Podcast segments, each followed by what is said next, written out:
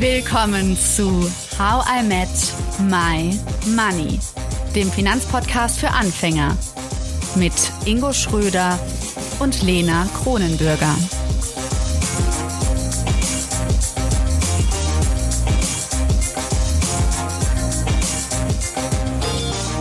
Hallo Ingo. Hallo Lena.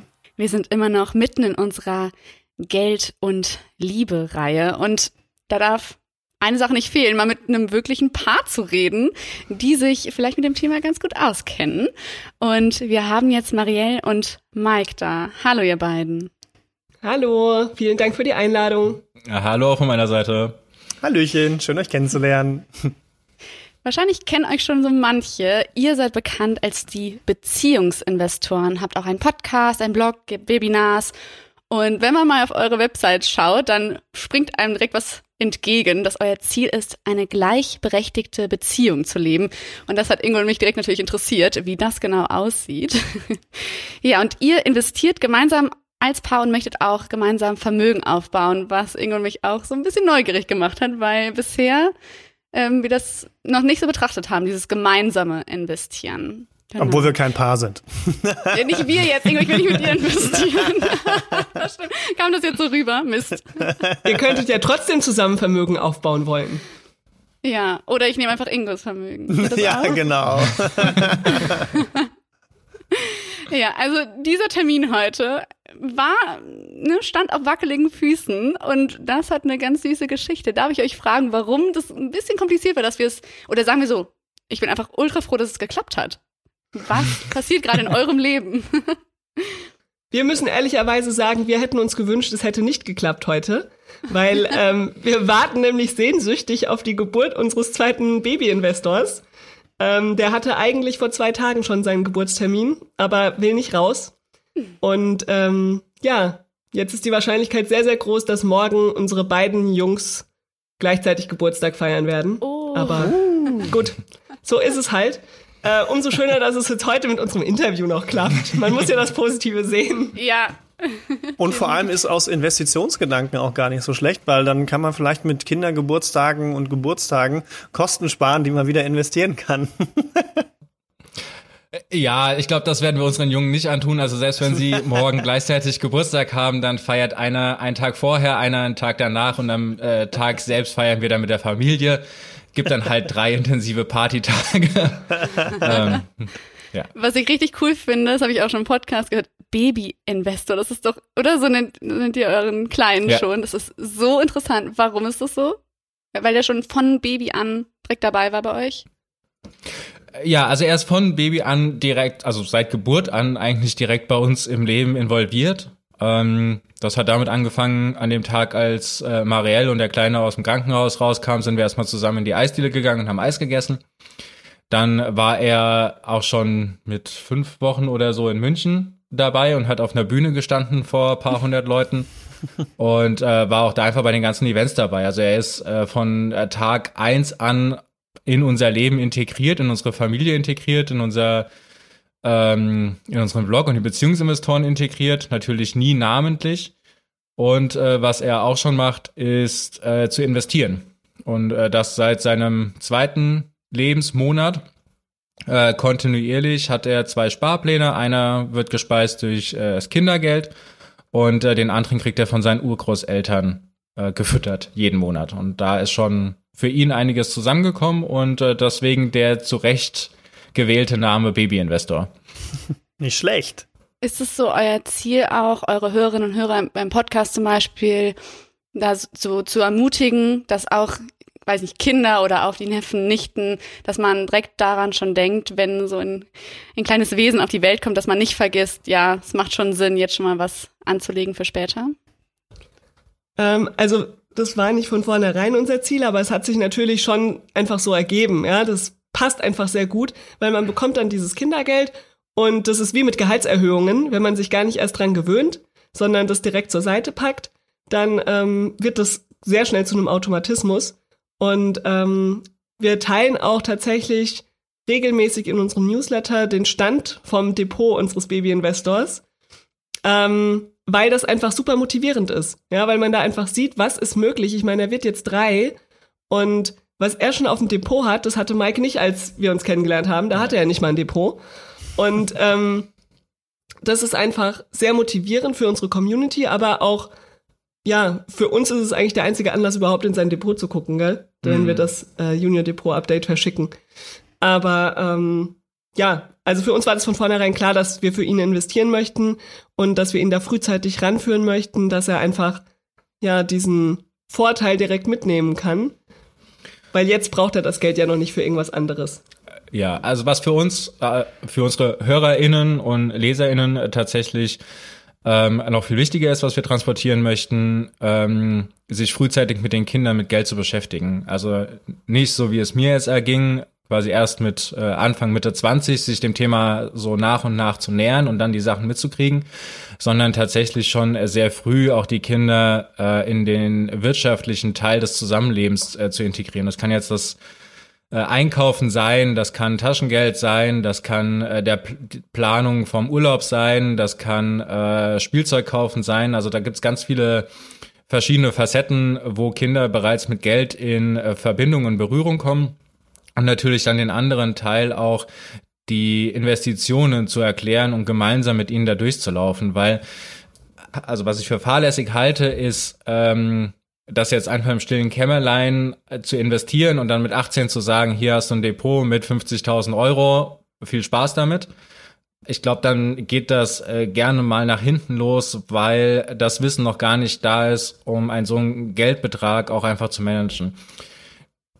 Ich bin aber der Überzeugung, dass man das bereits im Grundschulalter anfangen kann. Und dann haben die Kinder äh, bereits zehn Jahre Investitionserfahrung, wie man damit umgehen kann, wenn sie dann dieses Depot tatsächlich eigenverantwortlich übernehmen. Und äh, so eine sehr gute Grundlage für das spätere Leben legen. Dann ist auch gar nicht mehr wichtig, wie viel in dem Depot tatsächlich drin ist, sondern das Wichtige ist das Wissen und äh, die Einstellung, die die Kinder bis zu diesem äh, Alter dann mitbekommen haben und da dann auch noch mal ganz andere Entscheidungen in ihrem weiteren Leben treffen zu können, die sie einfach äh, auf sehr gute Wege stellen. Ja, also das finde ich ganz, ganz spannend und auch ganz, ganz wichtig, sehe ich genauso. Und tatsächlich beginnt es ja auch schon mit den Hormonen im Mutterbauch, dass sich die finanzielle Risikobereitschaft prägt. Also ähm, ihr, ihr, ihr prägt ja schon, obwohl es noch gar nicht da ist. Ähm, Marielle in dem Fall, aber natürlich auch zusammen.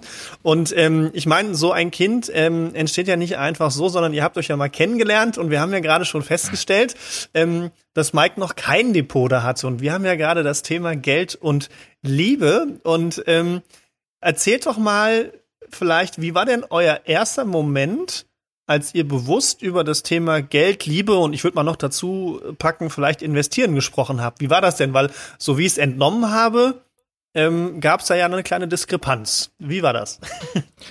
Ja, also es waren drei unterschiedliche Momente.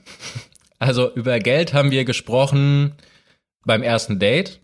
Über Liebe haben wir gesprochen, ich glaube, nach einem Jahr, anderthalb Jahren. Und über Investieren haben wir gesprochen nach drei Jahren. Irgendwas in der Richtung. Ja, also es, äh, da war einige Zeit dazwischen, zwischen den Themen.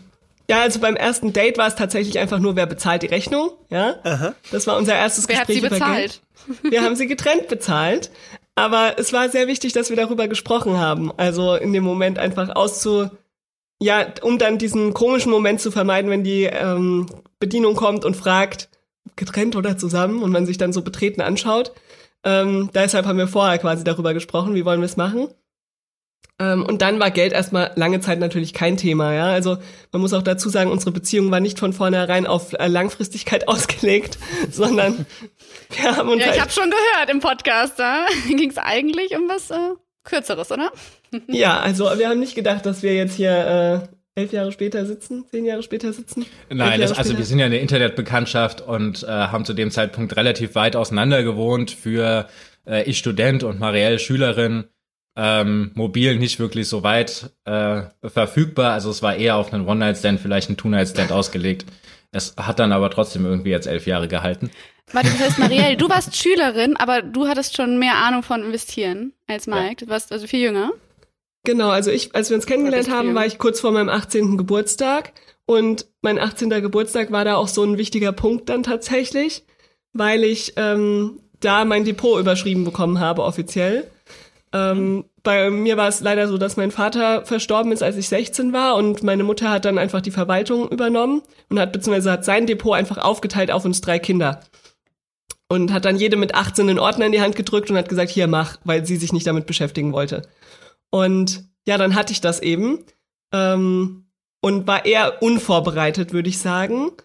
Ähm, habe es dann auch erstmal liegen gelassen und dann irgendwann habe ich angefangen, mich damit zu beschäftigen. Ich habe auch BWL studiert dann und dann war es schon interessant, einfach da reinzuschauen und zu schauen, was ist denn da schon und was. Dann habe ich nach Gefühl mehr oder weniger mal was verkauft, was anderes gekauft und aber es war keine wirkliche Strategie dahinter. Die Strategie kam erst mit Mike tatsächlich, weil der wollte nämlich dann irgendwann wissen, was machst du da eigentlich und wo soll das hinführen? Und man muss dazu sagen, dass Mike eher so der strategisch denkende Mensch ist und ähm, viel recherchiert und so weiter.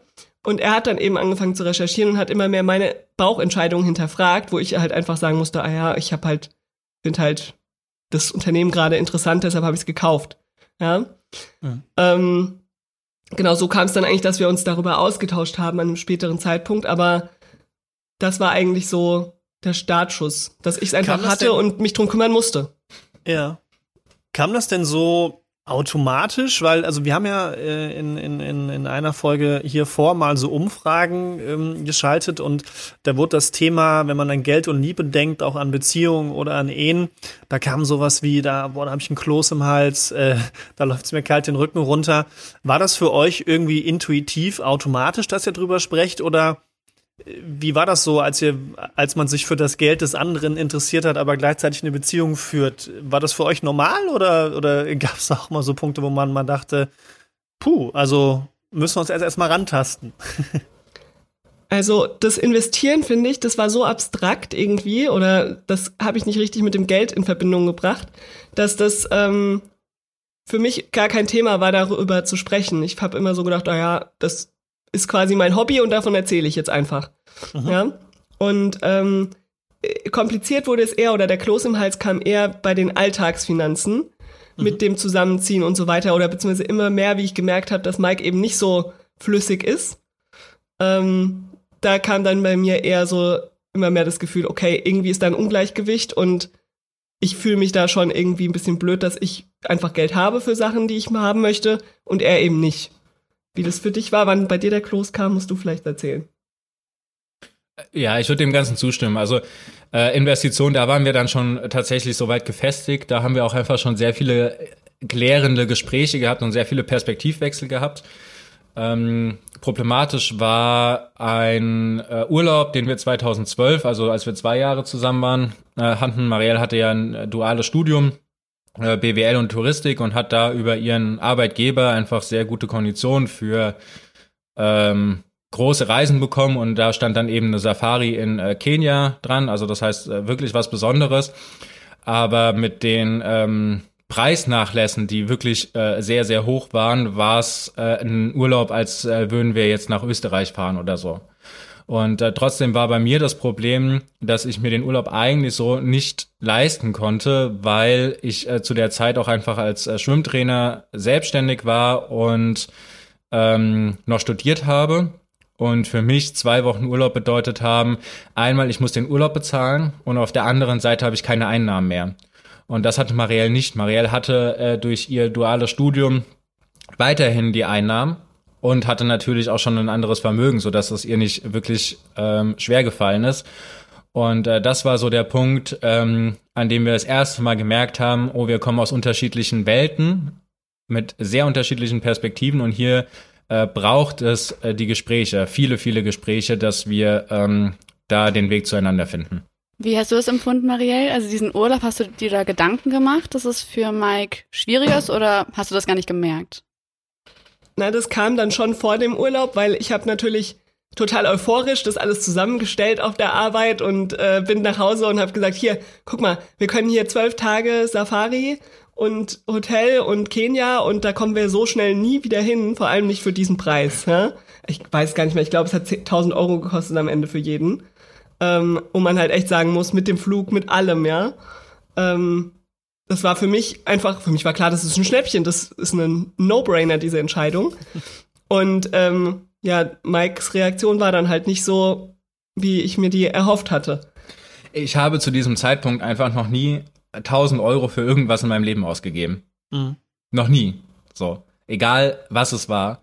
Und ähm, Selbst seine Küche hat nur 700 Euro gekostet. Genau. Das weiß ich noch genau. ja. Die hat er nämlich erst gekauft, als wir uns schon kannten. Vorher hat er einfach ohne Küche gelebt. so war die Küche aber auch. ja. Aber, aber jetzt ist ja spannend, ähm, um da mal ein bisschen äh, genau nachzufragen, weil ich glaube, an dem Punkt sind ja viele. Also A, das erstmal wahrzunehmen, ist ja schon mal so der erste Schritt, dass da jemand irgendwie mit Problemen hat und da auch drüber nachzudenken, äh, von beiden Seiten. Aber wie genau seid ihr denn damit umgegangen, als ihr das wahrgenommen habt? Und wie habt ihr es gelöst? Also den Urlaub haben wir erstmal gebucht. Und dann kam eigentlich irgend ja, und dann kam eigentlich erst so äh, ja, wobei wir haben schon davor hast du schon immer mal wieder gesagt, boah, ey, ich weiß nicht, ich kann mir das eigentlich nicht leisten und ich habe gesagt, wir buchen das jetzt, das äh, kann doch nicht sein, dass du dir das nicht leisten kannst. Aber ähm, dann haben wir halt wirklich mal uns das Geld angeguckt, also Mikes Geld. Und dann habe ich auch gesehen, krass, er kann sich eigentlich wirklich nicht leisten. Und ähm, das war der Startschuss für unser Haushaltsbuch dann. Ja, also ich hatte durch den Urlaub danach insgesamt weniger Vermögen, als der Urlaub gekostet hat. Ähm, und das war jetzt schon eine Situation, wo ich für mich einfach gemerkt habe, ich muss ja was ändern.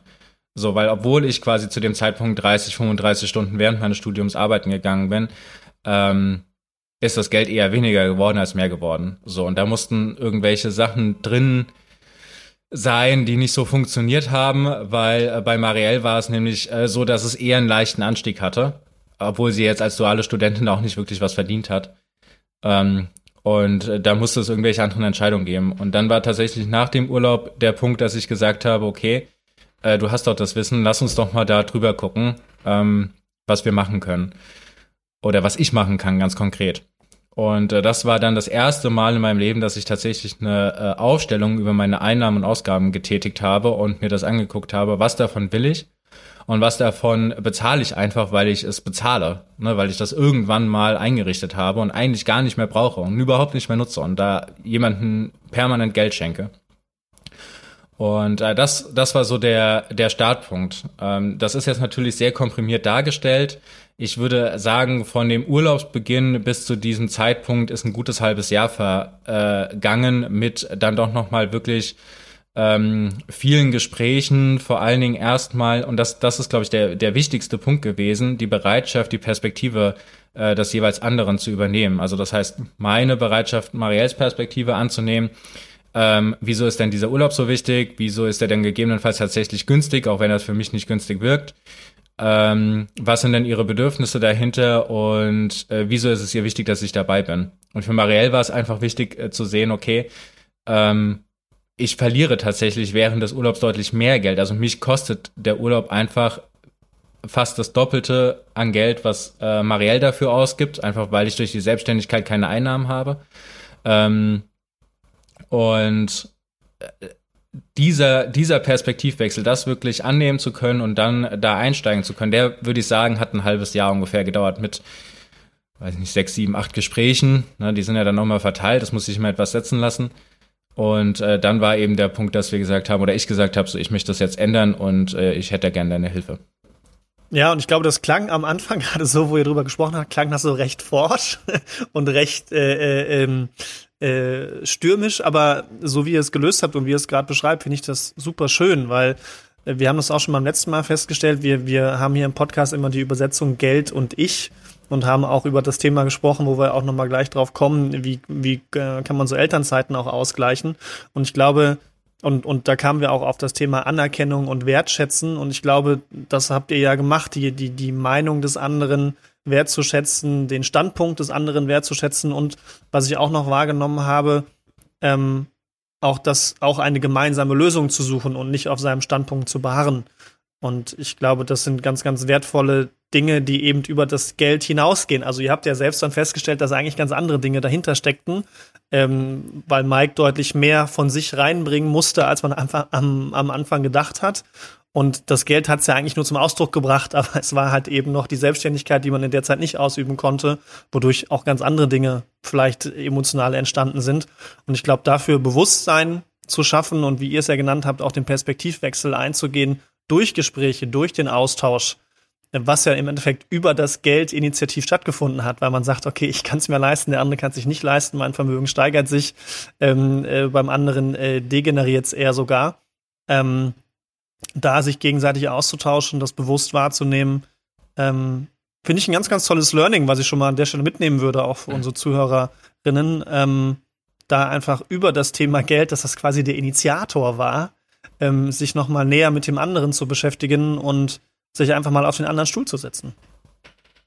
Ja, es fördert dann auch tatsächlich die Liebe, gell? Wenn wir wieder beim Thema ja. eurer Woche sind oder euer aktuelles Thema. Also durch diese Geldgespräche, wenn man die wirklich offen führt und da sich drauf einlassen kann, fördert das auf jeden Fall die Liebe. Dann muss das überhaupt gar kein Bremsklotz sein oder so ein ja, Kloß im Hals Thema, sondern im Gegenteil, man lernt sich einfach viel besser kennen, wenn man sich da offen austauschen kann. Wir haben ja eben ganz am Anfang schon gesagt, ihr habt schon ein Kind, jetzt kommt jeden Moment das zweite.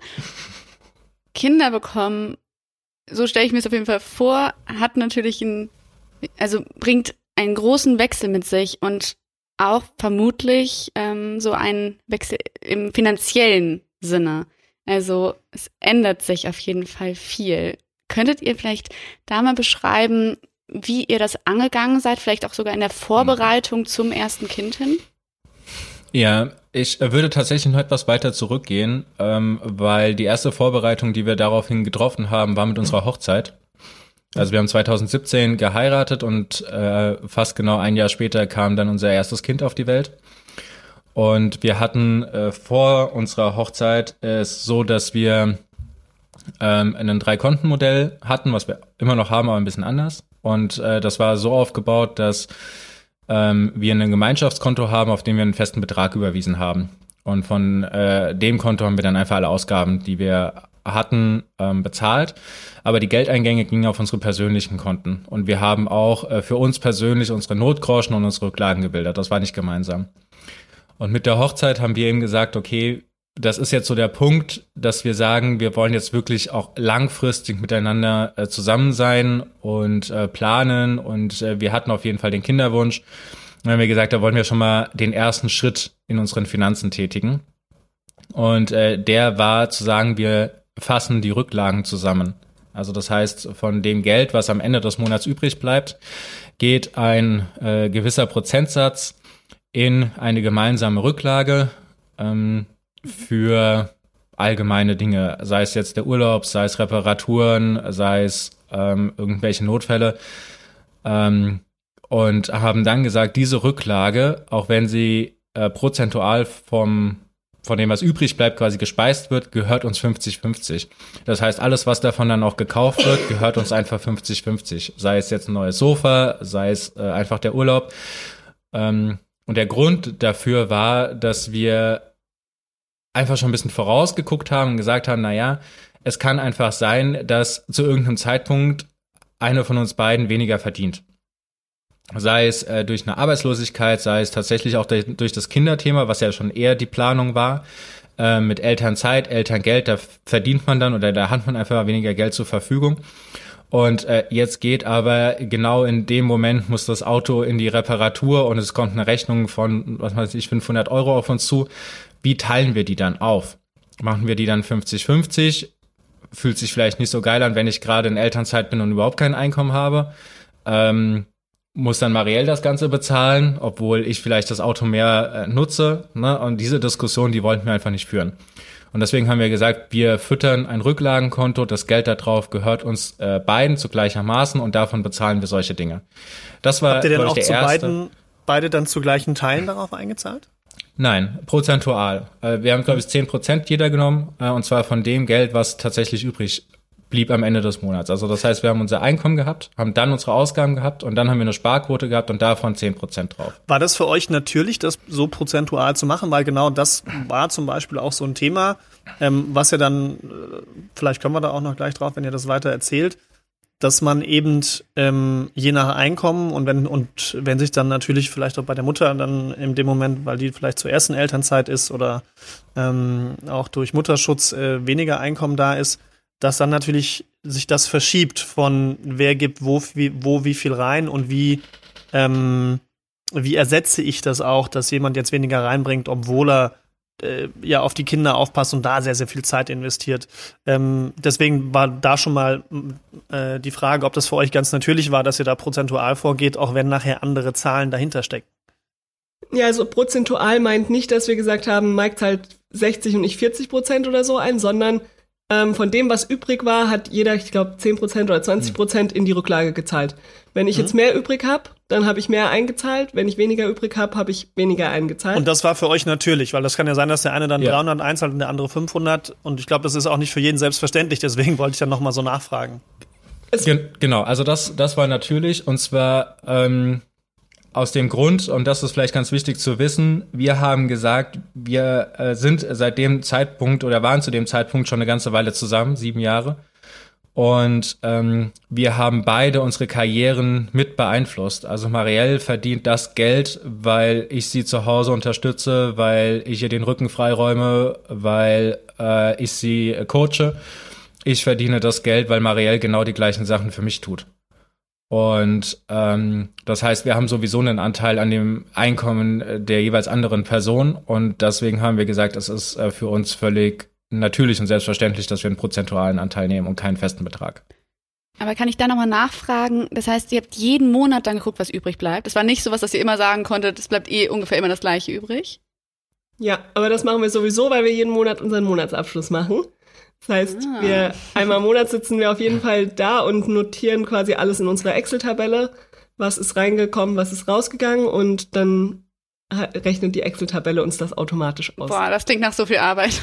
das sind 30 Minuten. 30 Minuten im Monat. Das ist nicht viel.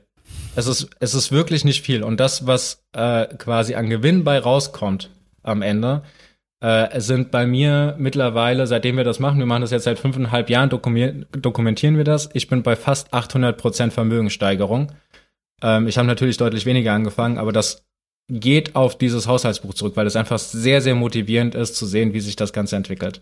Und selbst Marielle hat die Verdopplung jetzt geschafft, obwohl sie äh, 2015 bereits deutlich höher stand.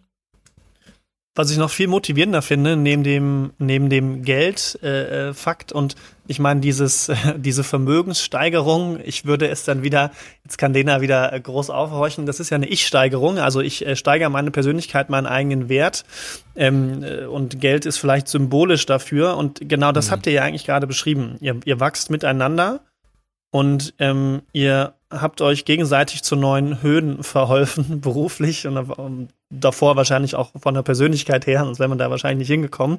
Das haben wir schon in, in Verhandlungscoachings hier gelernt. Aber das finde ich total schön, romantisch und auch wichtig für unsere Community da draußen, weil es eben einen Weg aufzeigt, wo man eben nicht über das Geld nachdenkt und wie ich das jetzt aufteile, sondern man sagt, jeder bringt zu gleichen Teilen etwas rein weil natürlich äh, Wunschvorstellung und ihr lebt das dann ja super vor, ähm, man sich vorher auch schon gegenseitig geholfen hat und sagt, hey, ich bin quasi an, an deinem Erfolg beteiligt und du an meinem und jetzt geben wir das in gleichen Teilen in einen gemeinsamen Topf wieder rein. Und das finde ich total schön und wichtiges Learning für alle da draußen. Und was mich jetzt interessieren würde, ist, wie macht er das denn jetzt in der Elternzeit, wenn, wenn da die Diskrepanz noch größer wird? Also habt ihr mal darüber gesprochen, wie es dann ist, hey, äh, ich habe jetzt weniger Rentenansprüche, ich habe jetzt äh, äh, diese, diese Care-Arbeit, die ich leiste, ähm, den Stress, äh, den weniger Schlaf, den der eine oder andere übernimmt, ähm, wie er das ausgleicht? Also wie geht ihr das an? Hm. Also ich würde tatsächlich noch äh, unser äh, Kontensachen, unseren Geldfluss fertig erzählen, weil das war ja mhm. quasi jetzt erstmal nur die Sache bis äh, Heirat. Wir haben das jetzt nochmal äh, umgestellt mit unserem Baby-Investor. Und zwar haben wir es jetzt äh, so umgestellt, dass auf unser Gemeinschaftskonto tatsächlich alle Einnahmen drauf fließen. Also das heißt, alles, was wir jetzt über Miete einnehmen, über unsere Gehälter einnehmen, über Dividenden einnehmen, das geht alles auf unser Gemeinschaftskonto. Von da gehen auch alle Kosten ab die wir haben. Und von dort gehen auch unsere Sparpläne ab, die wir ja die ganze Zeit, also wir haben ETF-Sparpläne, die nutzen wir für unsere individuelle Altersvorsorge. Und auch die werden von diesem Konto einfach äh, bezahlt. Und wenn das alles abgegangen ist, Dann bleibt nochmal eine Sparquote übrig und die verteilen wir dann auf unsere Rücklage, auf äh, unsere Aktieninvestitionen, auf unsere Immobilienrücklage, auf unsere Reisekasse. Das heißt, ähm, was wir an der Stelle gemacht haben, ist äh, den nächsten Schritt zu gehen und zu sagen, wir sind wirklich ein Team, auch äh, finanziell. Und wir sorgen aber dann darüber, über die Rücklagen, die wir bauen, dass wir äh, gemeinsam, aber auch äh, persönlich äh, finanziell abgesichert sind. Und äh, das eben auch mit Perspektive in die Rente. Also das ist erstmal so die grundlegende Sache. Und äh, dann äh, kannst du jetzt noch mal ein bisschen was zu der Elternzeit erzählen. Genau, also bei der ersten Elternzeit war es nämlich tatsächlich so, dass da kein großer Ausgleich nötig war von finanzieller Seite her, weil wir uns die Elternzeit einfach 50-50 ähm, aufgeteilt haben. Ähm, das heißt, ich habe die Hälfte des Elterngeldes bezogen, Mike die andere Hälfte. Und wir hatten auch ähnlich hohe Einkommensausfälle, weil wir davor relativ ähnlich verdient haben. Also ich glaube, unser Elterngeld lag irgendwie 150 Euro auseinander. Es war so, dass wir gesagt haben, ist in Ordnung, das machen wir einfach so, wir machen einfach so weiter, wie es war. Ähm, und wir haben eben auch beide dann nach einem Jahr wieder, also nach einem Jahr waren wir beide wieder so im Verdienst drin, dass wir ähm, ja einfach so weiterleben konnten. Ähm, ich habe einfach die Rentenpunkte bekommen, weil das ist, was der Automatismus sagt. Und jetzt kommt eben Baby Nummer zwei und diesmal machen wir es ein bisschen anders. Diesmal bekommt Mike alle drei Rentenpunkte, weil Mike sich schon entschieden hat, alle drei Jahre zu Hause zu bleiben, auch komplett. Ähm, aber während dieser drei Jahre wird er nur zwei Monate Elterngeld beziehen, weil ich inzwischen mein Gehalt so steigern konnte, dass der Unterschied zwischen unserem Elterngeld dann doch signifikant für die Teamkasse quasi wieder ist. Mhm. Ähm, und deshalb nehme ich das ganze Elterngeld und überlege dann eben, ob ich nach einem Jahr wieder anfange zu arbeiten im Angestelltenverhältnis oder ob ähm, wir gemeinsam in diesem ersten Jahr, dass wir komplett zu Hause sind, die Beziehungsinvestoren so groß gemacht haben, dass wir sagen, nee, Marielle bleibt auch zu Hause. Mal gucken. Ähm, Inwiefern ja, war das denn eine finanzielle Entscheidung dann, dass du zum Beispiel arbeiten gehst, Marielle? Also wenn du sagst, es war eh lukrativer. Naja, also äh, noch ist die Entscheidung ja nicht gefallen, ja, sondern wir gucken dann nach einem Jahr, wie es ist. Äh, mein Arbeitgeber ist da zum Glück so flexibel, dass sie sagen, sie freuen sich sehr, wenn ich wiederkomme und wenn ich nicht wiederkomme, können sie es auch verstehen. Ähm, deshalb können wir die Entscheidung dann noch ein bisschen vertagen. Aber mir macht mein Job auch einfach echt Spaß. Ich kann mir im Moment noch nicht vorstellen, ihn nicht mehr zu machen. Ähm, das letzte Mal war ich ja auch nur fünf Monate komplett zu Hause und ja, es ist schon eine komische Vorstellung, nicht mehr hinzugehen. Und noch dazu verdiene ich einfach signifikant mehr und habe vor allem mehr Aufstiegspotenzial noch. Es liegt einfach an den Branchen. Ja, ich arbeite bei einer Unternehmensberatung, bin da Personalentwicklerin in der Finanzbranche in Frankfurt. Das ist einfach was anderes als bei Mike, der arbeitet im sozialen Sektor ähm, an der Grundschule. Das ist einfach, ja, da ist nicht so viel Potenzial nach oben. Und deshalb ist es rein finanziell einfach die smartere Entscheidung, wenn ich nach der Elternzeit wieder arbeiten gehen, gehe, wenn es jetzt nur ums Geld geht. Ja, insgesamt würde ich sagen, dass bei der ersten Elternzeit äh, die Finanzen noch eine größere Rolle gespielt haben.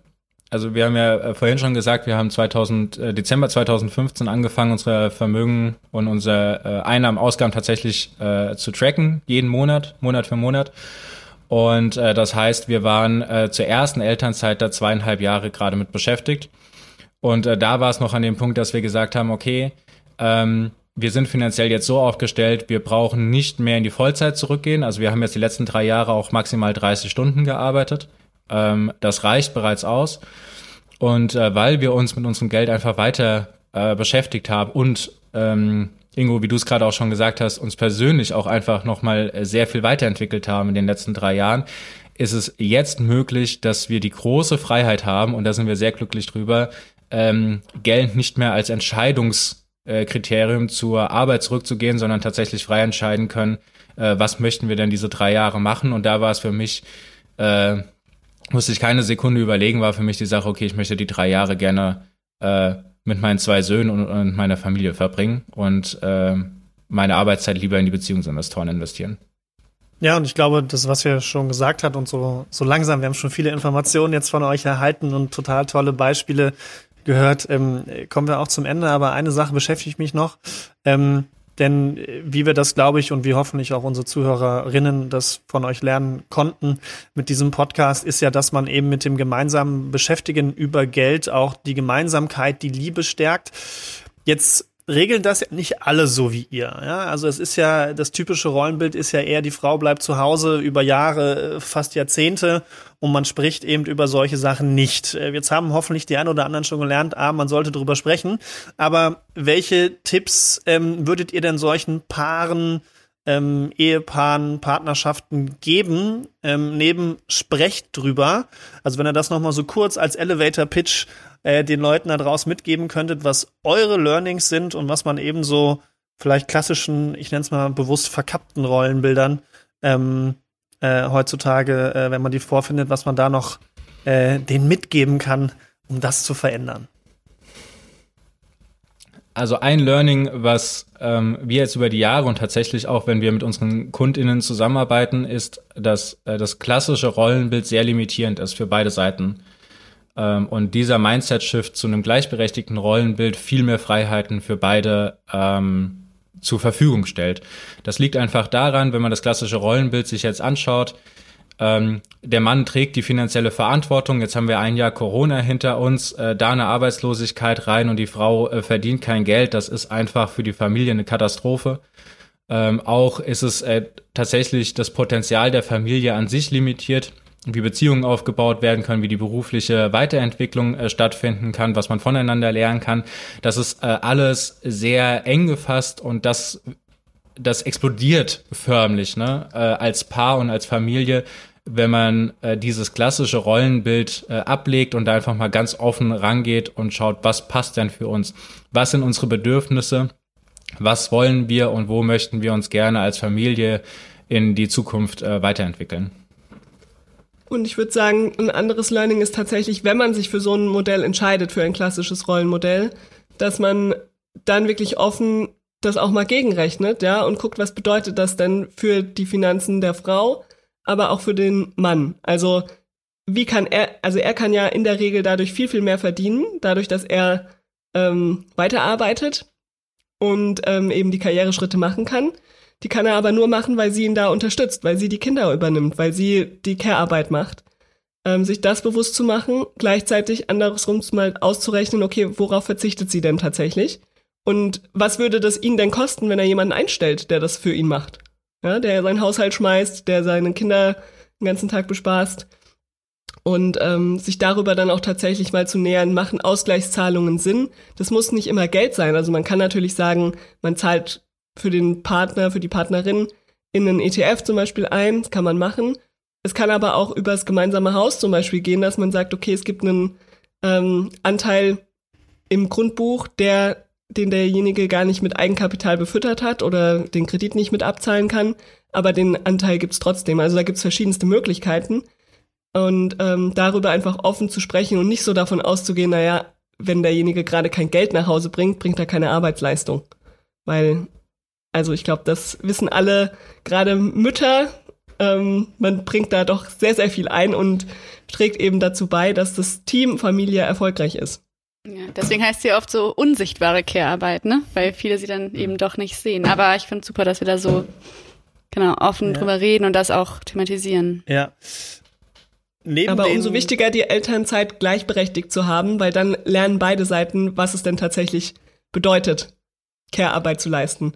Ja. Man kann sich ja trotzdem danach entscheiden, an ein klassisches Rollenmodell zu gehen, aber mal dieses erste Jahr wirklich gleichberechtigt aufzuteilen, ist sehr viel wert und stärkt auch wieder die Beziehung. Und das würde ich noch mal gern als letzte ähm, Frage mitnehmen. Neben den ganzen praktischen Tipps, das gemeinsam drüber reden, Haushaltsbuch führen, die Finanzen zusammen planen. Welche drei Nomen, welche drei Adjektive, welche drei Verben fallen euch ein, wenn ihr, wenn ihr, wenn ihr sagt, okay, was hat das mit unserer Partnerschaft, unserer Beziehung zu uns und unserer Liebe gemacht? Dass ihr so gehandelt habt, wie ihr gehandelt habt. Ich habe viel Auswahl. Verben, Nomen, Adjektive. Also, also nicht, nicht von jedem drei. Nee, zusammen. Also, also ihr könnt auch vier machen, dann können beide zwei machen. also ein erstes würde ich auf jeden Fall Möglichkeiten nennen, weil der Austausch über Geld uns einfach wahnsinnig viele Möglichkeiten gegeben hat und gibt. Hm. Möchtest du ein nächstes sagen oder soll ich das zweite sagen? Du sagst das dritte. Ger mach, mach gerne auch so Gefühle, die daraus entstanden sind. Also mein zweites Wort wäre gefestigt. Ich finde, dass das Thema Geld unsere Liebe und unsere Beziehung sehr gefestigt hat im Laufe der Jahre. Es hat natürlich manchmal auch ein bisschen wackelig gemacht, aber ähm, eben nur kurzzeitig. Und das gefestigt hat es auf jeden Fall. Das dritte gehört dir. Ja. Ähm, Zufriedenheit. Ich finde, wir haben über die letzten elf Jahre es geschafft, unsere äh, Zufriedenheit und unser Wohlbefinden kontinuierlich zu steigern. Ähm, und äh, das letzte Wort ist. Was? Es waren schon drei. Nee, aber er hat vier, doch vier, vier ist okay. Ingo hat vier erlaubt. okay. Ähm, äh, das vierte ist ähm, zusammenwachsen und daraus tatsächlich so viel Energie und Ressourcen und äh, tolle Sachen herauszuziehen, die alleine einfach überhaupt nicht möglich wären. Ja, ich würde sagen, das nehme ich auf jeden Fall ganz doll mit dieses Zusammenwachsen und dass man auch anerkennt, wie ihr das so schön beschrieben habt, dass man den anderen einfach unterstützt über all die Jahre und dass so auch berufliche und persönliche Entwicklung bei jedem Einzelnen ja auch stattfindet und dass man das auch nicht vergisst. Also wir reden ja immer so genau über diese unsichtbare Care-Arbeit, aber es gibt eben auch diese andere unsichtbare Sache, die die ganze Zeit passiert und die Mm, ja, ich glaube, über die man nicht so viel redet und nachdenkt. Deswegen fand ich das sehr schön, wie ihr das beschrieben habt. Danke, Mike. Danke, Marielle. Die Beziehungsinvestoren, checkt sie alle mal aus. Podcast, Blog, Webinare. Vielen Dank, dass ihr da wart. How I Met My Money wird gesponsert von der Online Finanzakademie. Do-it-yourself-Kurse rund um die Themen ETFs, Immobilien und Altersvorsorge. Um keine Folge zu verpassen, abonniert ihr am besten uns direkt bei Spotify, Deezer, Apple Podcasts und ihr könnt uns folgen bei Instagram, Facebook, LinkedIn und Twitter. Danke Marielle, danke Mai und ja, tschüss ihr alle, tschüss auf Ingo. Und alles Gute für euch. Ja, bitte schreibt uns, wenn, wenn es soweit ist. Wahrscheinlich habt ihr keine Zeit umzuschreiben, aber ich bin trotzdem neugierig. Baby Investor 2. Ja, voll. Super. Tschüss, ihr beiden.